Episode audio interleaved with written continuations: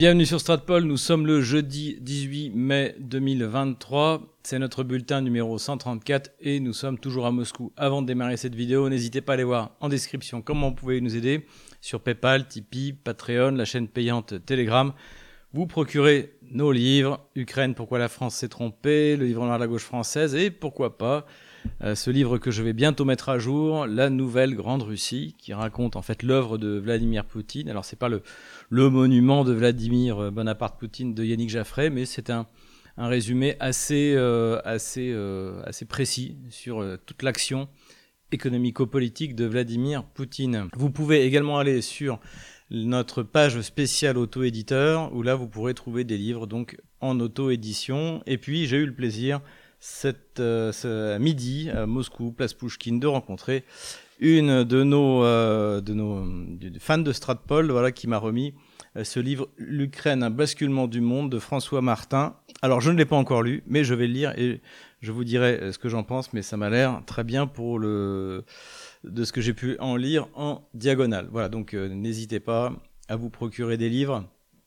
C'est les vidéos c'est bien, mais les livres c'est quand même mieux pour poser euh, sa pensée, pour la, pour la structurer. Je vous recommande également, alors si il est en libre accès, parce que je ne sais pas, mais un article qui m'a été envoyé par son auteur de l'école de guerre économique qui parle de l'héritage bandériste euh, pendant, euh, pendant la guerre froide et notamment des liens de Stetsko, de, donc du bloc des nations anti-bolcheviques avec, avec Chiang Kai-shek. Donc c'est un, une partie de l'histoire que j'ignorais. Enfin, c'est un travail très complet qui a été fait. Donc, si jamais l'article est en libre disposition, eh bien, on le mettra, euh, on le mettra en ligne sur Stratpol si c'est possible, ou en tout cas, on mettra le lien sur la chaîne Telegram, sur Twitter, sur VK, donc toutes ces chaînes sur lesquelles vous devez vous inscrire, parce qu'encore une fois, euh, on n'a pas rattrapé nos 185 000 abonnés de YouTube. Malheureusement, on en est loin. Et enfin, ultime conseil de lecture, eh bien, abonnez-vous à un magazine euh, géopolitique profonde, donc qui existe à la fois en format numérique et en format papier. Vous avez un lien pour euh, vous y abonner et vous y retrouverez Laurent Ozon, vous y retrouverez Franck Pengam, vous y retrouverez notre ami et également Pierre-Antoine Plaquevent qui lui aussi édite désormais en auto-éditeur. Donc n'hésitez pas à vous y abonner, c'est euh, tout à fait dans le sens de ce que fait Stratpol. Mais démarrons immédiatement par les questions économiques. Et la première question qui va se poser, eh bien, c'est ce que nous avions déjà évoqué dans notre euh, euh, vidéo précédente, c'est-à-dire sur le fait que Bloomberg estimait que la Russie n'avait pas réellement baisser sa production de pétrole et ses ventes de pétrole et que les déclarations qui avaient été faites en fait étaient, euh, étaient euh, fictives. Et a priori c'est confirmé par l'agence internationale de l'énergie donc qui est basée à Paris. C'est-à-dire qu'en fait les Russes n'ont jamais autant euh, vendu de pétrole exporté de pétrole que maintenant et donc ça, c'est une, première chose. Et surtout, ce qu'on apprend également, et ça également toujours dans la presse économique chez Bloomberg, c'est-à-dire que les, les, réductions que les Russes faisaient pour euh, vendre leur pétrole à la Chine ou à l'Inde, eh bien ces réductions sont en train elles-mêmes de se réduire. Pourquoi? Eh bien Parce que la demande chinoise est en train d'exploser.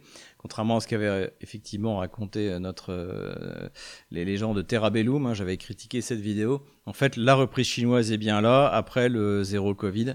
Et finalement, le, la, Russie est en train d'en profiter. Alors tout ça euh, forcément énerve euh, euh, les européistes, hein, c'est-à-dire l'Union européenne, c'est-à-dire que en fait, la Russie exporte du pétrole vers l'Inde, on l'a déjà dit, l'Inde la transforme et le vend en, le transforme en diesel, en essence, qui est acheté par l'Union européenne.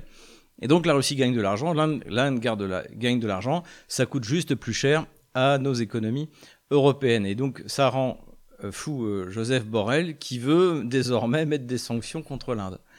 Alors bon, euh, heureusement, l'Inde a un ministre des Affaires étrangères excellent qu'on a souvent cité, notamment bah, je vous renvoie au programme que j'ai fait pour RT sur l'échiquier mondial sur, sur l'Inde. Donc euh, Subramaniam euh, Jaishankar, donc, qui, est, excellent, simplement excellent, notamment sa sortie sur Soros est tout simplement prodigieuse, a dit qu'il était hors de question qu'il y ait des représailles contre, contre l'Inde, contre dans la mesure où, et il a raison, les Européens continuent à acheter des hydrocarbures russes. Donc, on rappelle que l'Inde vient d'acheter, euh, de faire une commande énorme d'Airbus euh, euh, justement précisément à la France et à l'Allemagne, qu'ils l'Inde achète des rafales. Alors, je dis pas, en même temps, le, le, fanatisme gauchiste de, Macron et de Le Maire peut les entraîner à s'aborder les commandes qui ont été faites à Airbus, à Dassault. Tout est possible. Dans le monde euh, génial du socialisme français, toute destruction économique est envisageable. Mais là, je pense pas qu'ils iront jusque-là. Donc, en fait, ce qui va se passer, c'est que la Russie va continuer à vendre du pétrole à l'Inde, qui va le transformer en diesel et en essence et qui le revendra à l'Europe. Et c'est comme ça que ça va se passer. Et donc création de nouvelles routes de commerce et on en a également parlé et je vous renvoie encore une fois sur notre programme sur RT l'échiquier mondial, cette fois sur l'Iran. L'Iran qui est au cœur des nouvelles routes de commerce et donc avec ce, ce, cette nouvelle route qui partirait de Saint-Pétersbourg et qui ira jusqu'en mer d'Arabie et qui permettrait de gagner, si on en croit les Russes et les Iraniens, eh bien de faire en 10 jours ce qui est fait en, en 40 jours aujourd'hui en passant par le canal de Suez. Pourquoi je parle de ça? Eh bien Parce que le président iranien Raisi et le président Vladimir Poutine ont par, euh, euh, par vidéoconférence interposée lancé ce grand projet bon, qui, a, qui, a, qui a déjà commencé. Euh, des milliards vont y être investis et je, on est vraiment sur, encore une fois, une transformation du monde par les routes de commerce. Hein. Finalement, c'est l'approche chinoise aujourd'hui qui domine. Les Chinois font la paix par le commerce, les routes de la soie, les axes nord-sud dont, tout le monde va profiter. Et tandis que bien l'Occident dégénéré, lui, continue à répandre la mort euh, partout où il met les pieds, et la, la domination et la menace et, et, son idéologie wokiste dont personne ne veut, eh bien, les autres font du commerce, gagnent de l'argent et se développent. Évidemment, tout ça ne plaît pas à Washington, qui euh, désormais a lancé une nouvelle attaque contre Binance. Alors Binance, pour ceux qui ne le savent pas, qui ne connaissent pas trop les monnaies numériques, les crypto-monnaies, etc. En fait, c'est une plateforme de, trading de crypto, c'est la première. Et donc Binance avait déclaré que la limite qu'ils avaient mis pour les Russes, euh, c'est-à-dire à 10 000 dollars euh, sur votre compte Binance, eh bien avait été levée et donc effectivement, conséquemment, l'administration américaine se jette sur Binance et je dirais que maintenant Binance doit prendre les bonnes décisions. Parce que déjà, euh, ça devient de plus en, plus, compliqué de travailler avec Binance, qui demande de plus en plus de renseignements, de précision. Donc, toute cette liberté qui est liée aux, crypto-monnaies, aux monnaies numériques, eh bien, euh, c'est en train de disparaître chez Binance. Or, il y a des tas d'alternatives à Binance. Et il y en aura de plus en plus dans tous les, tous les pays des BRICS. Euh, on, ne peut rien faire contre les, euh, les transferts d'argent, les échanges de monnaie par les monnaies numériques. C'est pas possible. Donc ça, faut que, le, bah, faut que les Occidentaux le comprennent, mais cela dit, ils ont technologiquement dans leur tête 30 euh, ans de retard à peu près, et d'autant plus que les États eux-mêmes mettent en place les monnaies numériques. Et c'est ce que vient de, déclarer la Banque centrale, c'est-à-dire qu'on voulait. Alors je pensais que ça arriverait au mois d'avril, finalement ça arrive au mois de mai, mais le, le rouble numérique est lancé. Euh, comme un système d'essai. Et pour ceux qui s'en inquiétaient, ça ne remplace pas le cash, ça ne remplace pas le, compte euh, en rouble traditionnel euh, à Moscou, mais ça veut dire simplement que vous pouvez vous ouvrir un compte en rouble numérique sur, euh, en, utilisant euh, les, banques actuelles. C'est la, banque centrale russe qui va, qui va s'en occuper. Donc ça, ça c'est quelque chose d'extrêmement important parce qu'en fait, du point de vue de la liberté des échanges, ça va même peut même remplacer hein, partiellement le, le, le, les, les crypto-monnaies. Dans la mesure où si vous avez des États comme la Russie ou la Chine qui sont vraiment pour la liberté de, commerce, en fait, ils, vont vous donner les instruments et vous aurez des tas de places de marché partout euh, euh, sur Internet où vous pourrez changer vos roubles numériques russes avec vos yuan numériques chinois, euh, avec, euh, avec ce que vous voulez, finalement même avec de l'euro ou, euh, du dollar si ça intéresse en, en, encore quelqu'un. Donc, donc là, la Banque centrale russe a rempli sa mission. A priori, la, plus grosse banque russe, qui est moitié une banque d'État, donc Sberbank, a aussi sa solution de, de, transfert international qu'elle devrait exposer, à mon avis, au Forum économique de Saint-Pétersbourg, hein, qui aura lieu du 14 au euh, 17 euh, juin, auquel je participerai pour Russia Today. Donc, euh, voilà, beaucoup de choses, à mon avis, euh, ce que j'ai appelé l'année dernière l'esprit de Saint-Pétersbourg, hein, du, Forum économique d'il y a un an, qui ressemblait à aucun autre forum d'avant, qui finalement était vraiment dans les rails du modèle occidental, etc. Et où là, en fait, tout est en train d'exploser. On vit un moment vraiment euh, intéressant. Ce qui veulent des opportunités, ceux qui aiment la technologie. Il y a moyen d'en profiter. En Russie, bien sûr, en Asie, là, tout est en train de, de s'ouvrir. C'est ce qui se passe, c'est assez extraordinaire. Ce corridor russo-iranien dont j'ai parlé est bien sûr un sujet économique, mais c'est aussi un sujet diplomatique. Et j'en profite pour faire ma transition sur les questions diplomatiques.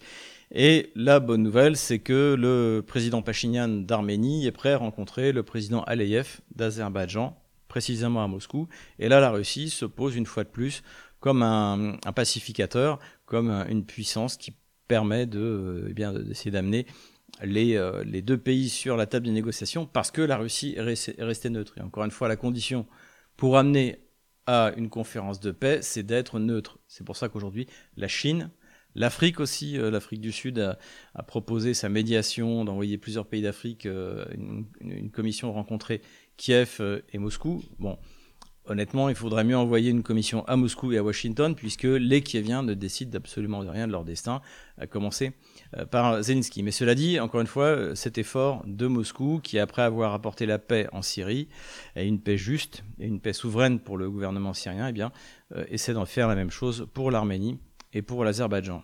Diplomatie toujours, mais cette fois diplomatie humoristique. Laurent Gérard, donc, euh, qui est sans doute euh, le, meilleur imitateur euh, français, un des meilleurs comiques d'avant, de maintenant et du futur, s'est moqué à juste titre du chapiteau de Zelensky qui se promène partout. Et alors, évidemment, ça n'a pas fait rire Kiev, qui a demandé des excuses, qui a demandé des excuses hein, quand même. Et en revanche, ça a fait rire la Russie, et désormais, le sketch de Laurent Gérard, vous le trouvez publié sur les grosses chaînes de télé euh, russes avec sous-titré euh, sous en russe et c'est effectivement très drôle. Et ce qui prouve que bien comme les gauchistes français les ukrainiens n'ont aucun humour, mais pour parler plus sérieusement, effectivement, Zelensky a fait son Zelensky Tour, comme d'habitude, pour euh, mendier euh, quelques aides militaires.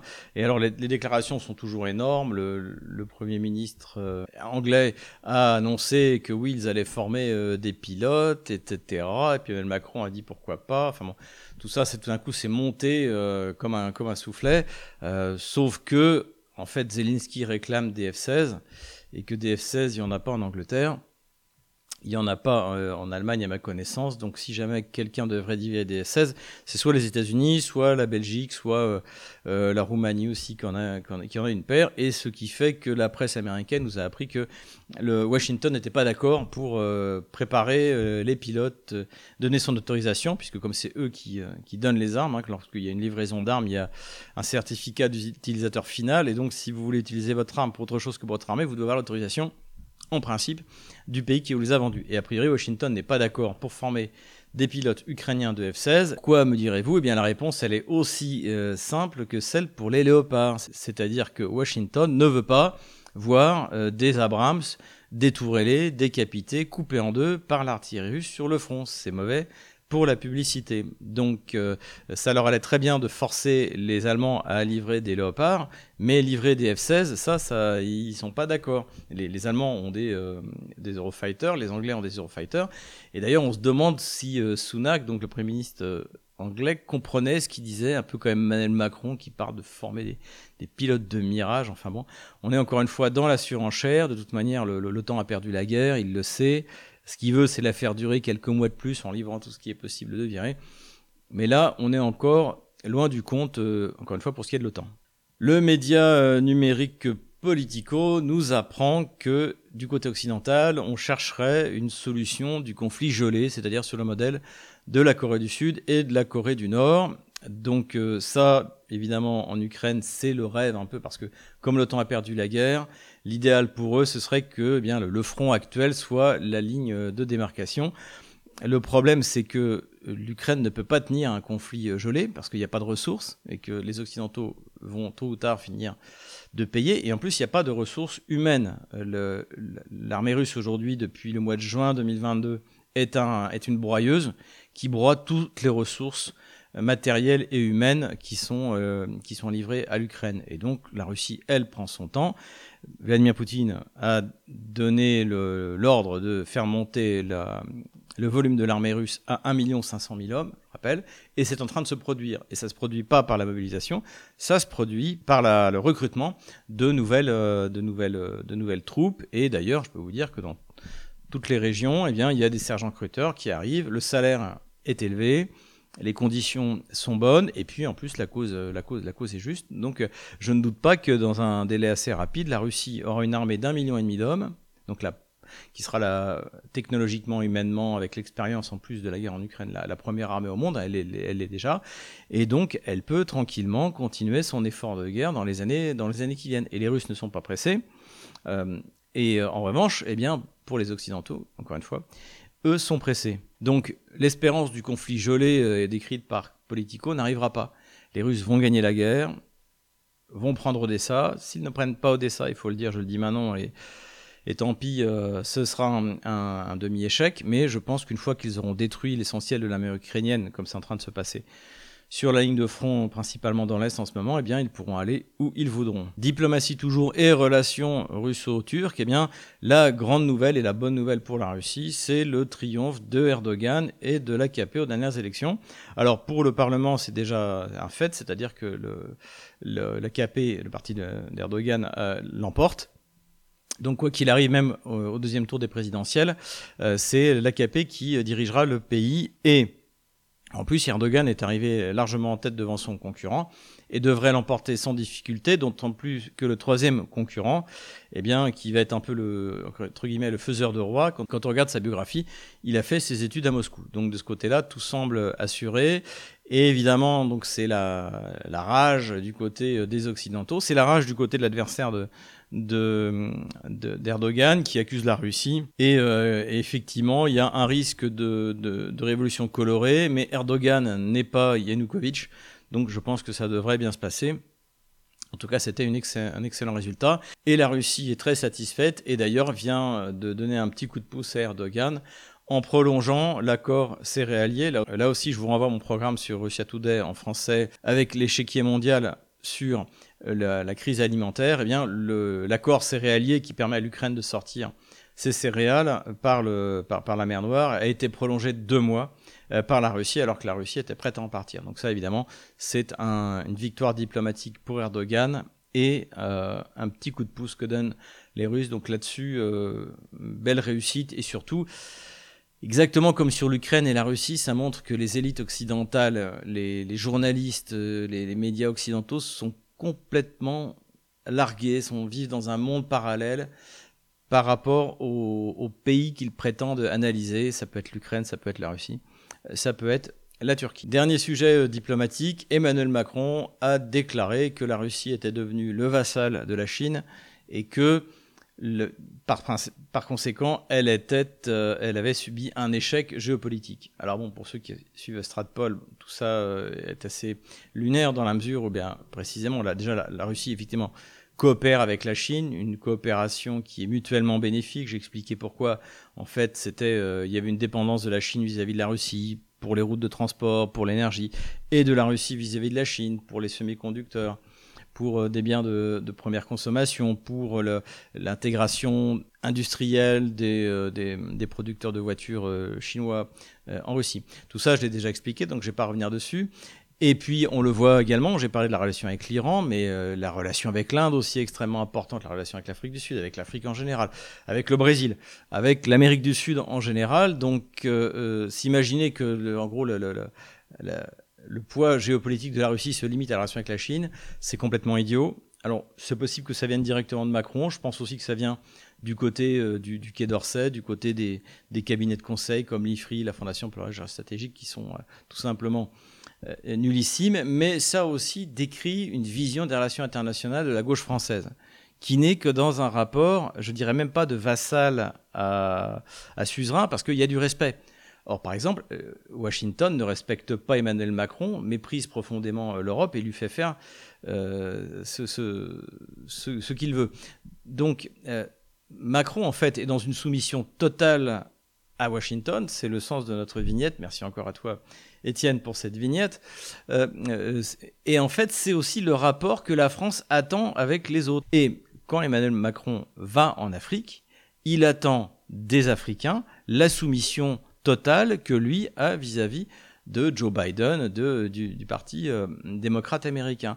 Et en fait, c'est une espèce de, de, maladie de l'intelligence, de bêtise profonde de la diplomatie française, de, euh, des élites gauchistes françaises. C'est de refuser de voir le, les rapports internationaux euh, comme des rapports gagnant-gagnant. C'est-à-dire que de trouver un équilibre, enfin, par exemple, les, droits, les droits de pêche autour de Terre-Neuve, elle date du, traité d'Utrecht en 1713. Sous la monarchie française, on savait signer des traités qui duraient pendant des siècles, dont les effets, même certains, comme je viens de le dire, ont encore des, euh, conséquences aujourd'hui.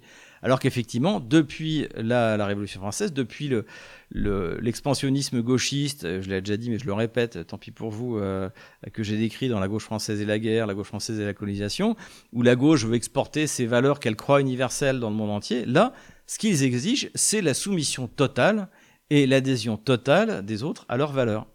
Alors aujourd'hui, la, gauche française a désigné euh, Washington et le Parti démocrate américain comme la puissance dominante qui définit les valeurs, qui définit ce que doit être, comme ils le disent euh, là, là, plutôt leur, leur république.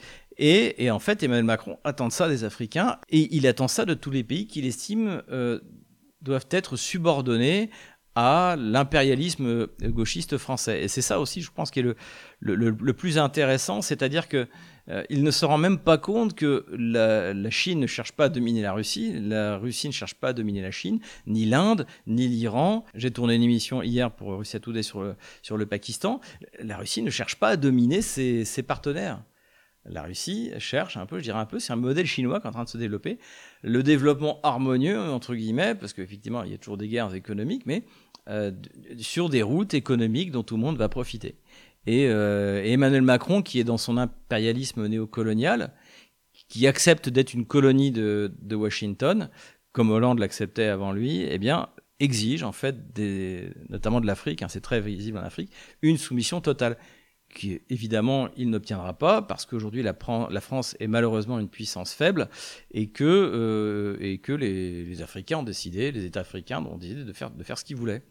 Voilà euh, ce, qui, est, euh, je pense, la, clé de compréhension du, du hollandisme ou du macronisme politique. Pour en finir avec ce sujet, juste la réaction intéressante de Dimitri Medvedev donc, euh, donc on lui, on lui interrogeait sur euh, l'échec géopolitique, euh, la défaite géopolitique de la Russie, et il a dit une chose très vraie. Il a dit les, les pays occidentaux s'endorment et se réveillent en pensant à la Russie. Et ça, c'est extrêmement bien vu parce qu'en fait, c'est vrai que c'est la Russie qui donne le rythme.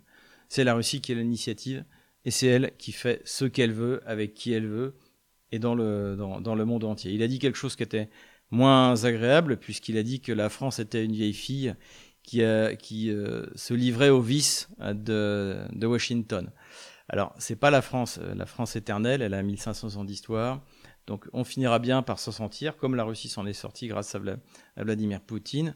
En revanche, non. Ce qu'il aurait pu dire, c'est que la gauche française, qui s'est soumise à l'occupation par Pierre Laval, qui aujourd'hui se soumet par d'abord par François Hollande et par Emmanuel Macron, effectivement, est une vieille fille moi j'aurais été peut-être plus, plus vulgaire, mais là bon, il y a quand même, on va pas, on va pas exagérer, est une vieille fille qui se soumet à tous les caprices de la gauche américaine. Oui, effectivement.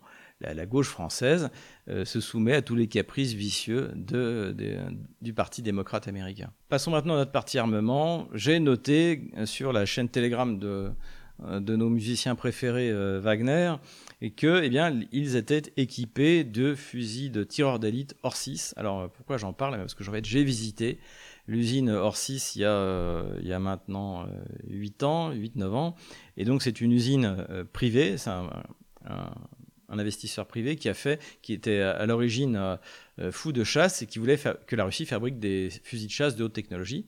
Donc il a créé Orsis et il a sorti le T5000 que j'ai eu le plaisir de voir, j'ai eu le plaisir de, discuter avec celui, euh, celui qui l'a testé. Donc le fusil qu'on voit là, eh bien en fait c'est donc leur 6 T5000, il est calibré en 338 euh, la poids Magnum, donc ce qui lui permet de tirer à 1500 mètres. Euh, d'après le, tireur, bon sur le, site et à l'usine du donc que j'ai visité, il était donné pour pouvoir tirer jusqu'à 1200 mètres, mais visiblement l'utilisation sur le terrain a montré qu'il avait plus de capacité. Bah, pourquoi c'est important encore une fois, c'est que ben, quand les Russes veulent le faire, ils peuvent le faire. Et cette usine, en fait, donc je n'ai aucune photo, j'ai essayé d'en trouver sur Internet, en fait, il n'y en a pas. Nous, ça nous était interdit parce que c'est vraiment de la très haute technologie et ça montre de quoi euh, sont capables les Russes. C'est pour ça que je voulais en parler, d'autant plus que je ne parle pas souvent des armes euh, de petit calibre. La seule question que je me pose, c'est que est-ce que les Russes sont aujourd'hui capables de produire les munitions, par exemple comme le, 338 euh, LM, de bonne qualité? Parce qu'à l'époque, je me souviens, j'en avais parlé avec, avec les, les gens d'Orsis, ils m'avaient dit que pour l'instant, ils importaient. Donc voilà, les Russes ont une capacité de production de masse de munitions de petit calibre, mais des munitions euh, pour des fusils de précision de, la qualité euh, de leur 6 T5000, eh bien, on ne sait pas. Voilà. Au passage, euh, le T5000, je l'ai observé la première fois sur le, conflit dans le Donbass entre les mains du tireur d'élite serbe Diki, donc bah, que j'ai eu d'ailleurs l'honneur de, rencontrer il n'y a pas très longtemps à Moscou, que j'espère revoir dans le Donbass. Et il faut dire aussi qu'un exemplaire qui était utilisé dans l'armée arménienne a été capturé par les Azéris et, ils l'ont montré. Enfin voilà, très bonne arme, très haute technologie. Là aussi, les Russes sont capables de faire autre chose que la bonne vieille euh, AK-47. Armement toujours. Alors comme je l'avais supposé, mais je ne le supposais pas aussi vite, les euh, missiles de croisière Storm Shadow ont, ont, été utilisés tout d'abord, je l'avais dit, contre Lugansk, donc sur des cibles civiles sans doute pour leur faire payer le, référendum du 11 mai 2014, euh, mais aucun n'a été utilisé sur des cibles militaires, ou en tout cas aucun n'a atteint de cibles militaires, notamment parce que les Russes ont annoncé qu'ils en avaient abattu 7.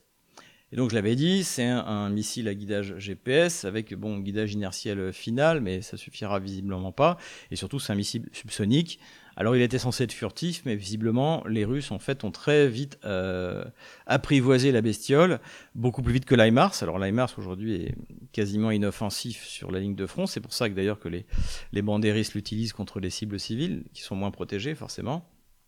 Et là, eh bien, le Storm Shadow, qui porte le nom de Scalp, euh, puisque c'est un, produit franco, euh, franco-anglais, visiblement ne créera pas de gros problèmes pour les tirs dans la profondeur euh, du, côté, euh, du côté russe. Échec également, alors là, échec magistral, c'est la destruction des systèmes patriotes, des lanceurs patriotes qui faisaient partie des systèmes qui ont été livrés à l'Ukraine. Donc ça s'est passé à Kiev. Évidemment, Kiev et Washington auraient aimé que ça ne se sache pas, mais malheureusement, il y a encore quelques caméras, quelques caméras branché en permanence. Et donc, on a vu en fait une salve de 32 missiles patriotes tirés, on ne sait pas quoi, sans doute sur des, sur des drones iraniens à 15 000 dollars, alors qu'un missile patriote, alors j'ai les prix, je les ai pas exactement, c'est entre 2 et 5 millions de dollars.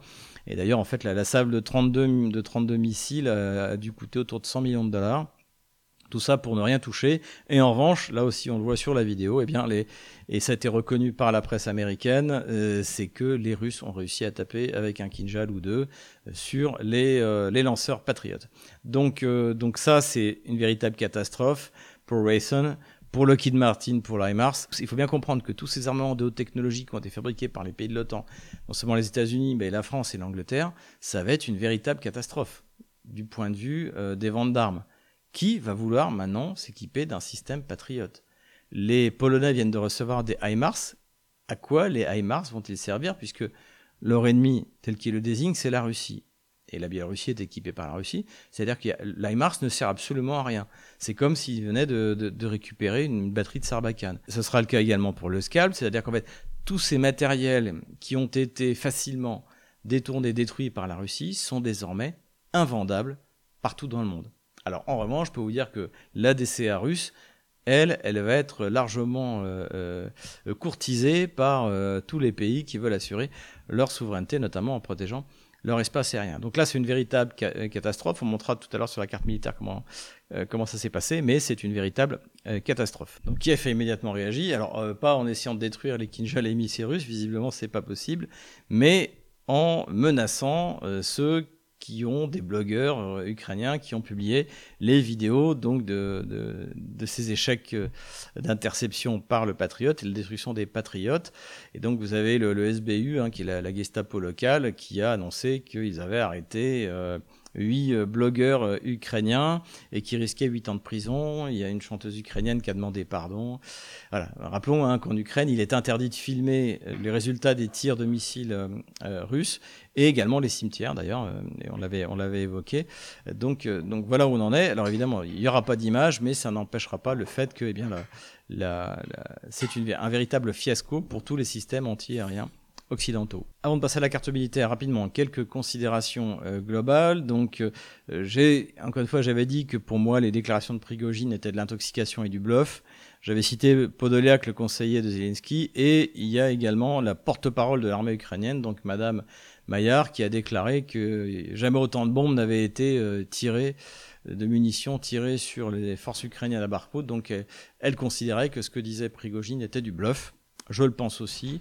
J'en arrive même à croire également que ces déclarations sur les attaques sur les flancs de donc de, Bakhmut sont euh, Artemiovsk sont également une provocation pour attirer les troupes ukrainiennes puisque vous le verrez sur la carte en fait les Russes se sont retirés là où il y a euh, des zones euh, habitées des, zones construites qui sont plus faciles à défendre que du terrain vague terrain vague sur lesquels eh se sont approchées les troupes ukrainiennes et ont subi d'énormes pertes, euh, y compris d'ailleurs chez les volontaires biélorusses, puisque la espèce de porte-parole des volontaires biélorusses pro-Ukraine pro a fait une déclaration en disant que ça avait été un véritable carnage euh, du côté des troupes biélorusses. Donc euh, finalement, euh, Artemiovsk remplit sa fonction initiale qui est la destruction de plus de forces possibles par, la, encore une fois, la, la supériorité de la puissance de feu russe. Car, comme on le verra sur la carte pour l'instant, toutes ces contre-attaques très coûteuses en hommes n'ont à mener à aucune percée significative. On est, en tout cas pour l'instant, pas du tout sur le modèle de ce qu'on a vu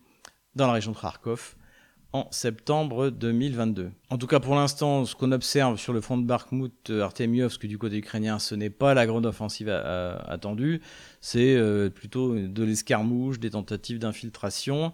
Donc il y a deux choses qui ont, dont on n'a toujours aucune nouvelle, c'est l'offensive ukrainienne.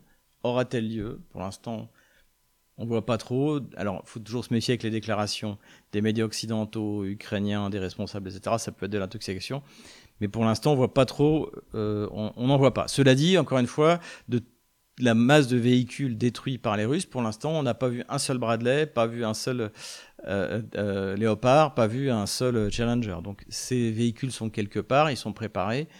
Est-ce que les Ukrainiens vont oser les amener à proximité de la ligne de front, les concentrer en espérant qu'ils ne seront pas détruits par l'armée russe?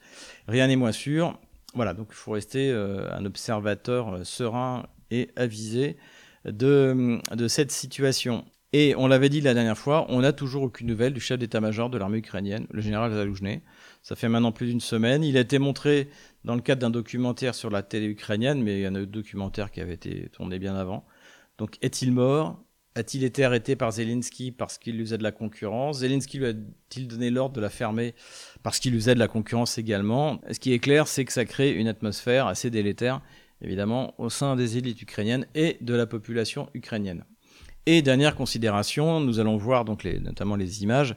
Euh, les Russes, chaque jour, maintenant chaque nuit, détruisent le, les arrières, les réserves euh, de l'armée ukrainienne, réserves de munitions, réserves de carburant, réserves de matériel, réserve euh, humaine, malheureusement, c'est triste, mais bon, il n'y a pas, d'autres alterna alternatives.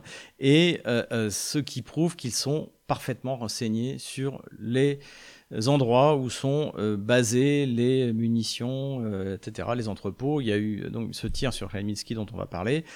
Et donc ça, c'est lié, à mon avis, à deux choses importantes, c'est-à-dire que bah, le renseignement russe a appris à travailler. Il y a vraisemblablement des unités de reconnaissance militaire, donc le fameux GRU, qui correspond en France au 13e RDP, c'est-à-dire des unités enterrées qui, comptent les chars, qui les, qui sont vraiment là pour vivre euh, enterrés euh, et faire du renseignement militaire.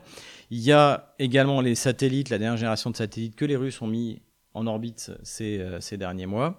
Et puis il y a aussi les résistants, et d'ailleurs, le SBU a annoncé qu'il avait arrêté, malheureusement, une résistante russe qui était restée à Kherson, une infirmière, qui euh, donnait des informations russes où se trouvaient les, euh, les dépôts de munitions. Donc ça aussi, c'est quelque chose sur lesquels les Russes peuvent compter, d'autant plus que de plus en plus les Ukrainiens comprennent que les Russes sont là pour rester, sont là pour les libérer dans les régions qui n'ont pas encore été libérées.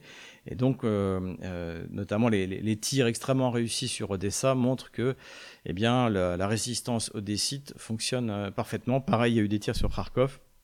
Évidemment, tout ça, c'est grâce à les résistances intérieures. Donc, ça, c'est plutôt, des bonnes nouvelles.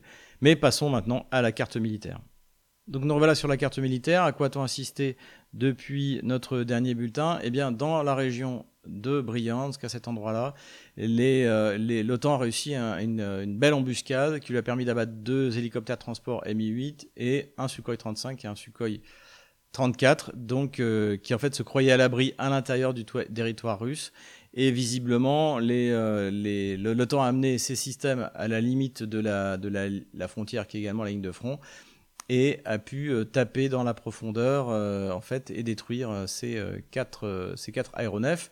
Alors évidemment, c'est un, mauvais, c'est un joli coup pour l'OTAN, c'est un mauvais coup pour les Russes, mais derrière il n'y a rien eu en fait. Je me disais que c'était peut-être le, début de la contre-offensive ukrainienne. En fait, non, c'est un, c'est une opération d'un coup qui ne marchera pas deux fois parce que ben, maintenant les Russes font attention et savent que ben, 50 km, 100 km à l'intérieur du territoire russe, euh, euh, ils sont vulnérables. De toute manière, avec les missiles dont dispose aujourd'hui l'aviation russe, ils peuvent taper à 450 km sur n'importe quel avion euh, partout sur le territoire ukrainien. donc voilà, en revanche, les Russes ne sont pas restés l'arme au pied et ils ont lancé toute une série de bombardements quasiment toutes les nuits. Donc il y a eu des entrepôts qui ont été détruits à Nikolaïev, à Odessa. Il y a eu pas mal d'images et surtout à Arlemitsky où là euh, ils ont détruit euh, sans doute l'équivalent de euh, 1 kilotonne de réserve d'explosifs qui étaient cet, à cet endroit-là. Pour vous donner un ordre d'idée, 1 kilotonne, c'est Hiroshima, je crois, c'était 16 kilotonnes, Nagasaki 20 kilotonnes. donc en fait, on est quasiment au niveau de la puissance d'une explosion d'armes nucléaires. Et euh, le problème, c'est que le, bruit court qu'il y avait des, des, obus uranium appauvris anglais. Et donc, autant il y a encore 15 jours, le ministère de la Défense anglais nous expliquait que c'était extrêmement bon pour la santé, autant là, c'était la panique générale dans tout l'ouest de l'Ukraine, euh, puisque il y aurait eu un nuage euh, peut-être radioactif qui se serait euh, propagé jusqu'en Pologne. Et ce qui était intéressant, c'est que euh, Kiev se moquait royalement le fait de savoir que les terres, notamment les belles terres noires du, du Tchernosium, allaient être polluées par les obus à uranium appauvri anglais. Autant là, tout d'un coup, comme c'est l'ouest de l'Ukraine, c'est devenu un sujet un sujet extrêmement inquiétant et euh, vague de panique, etc. etc. Donc euh, on ne peut pas souhaiter, c'était le malheur pour les, populations locales, mais le fait est que là tout d'un coup l'uranium appauvri devient mauvais pour la santé alors que c'était un truc génial il y a encore 15 euh, jours.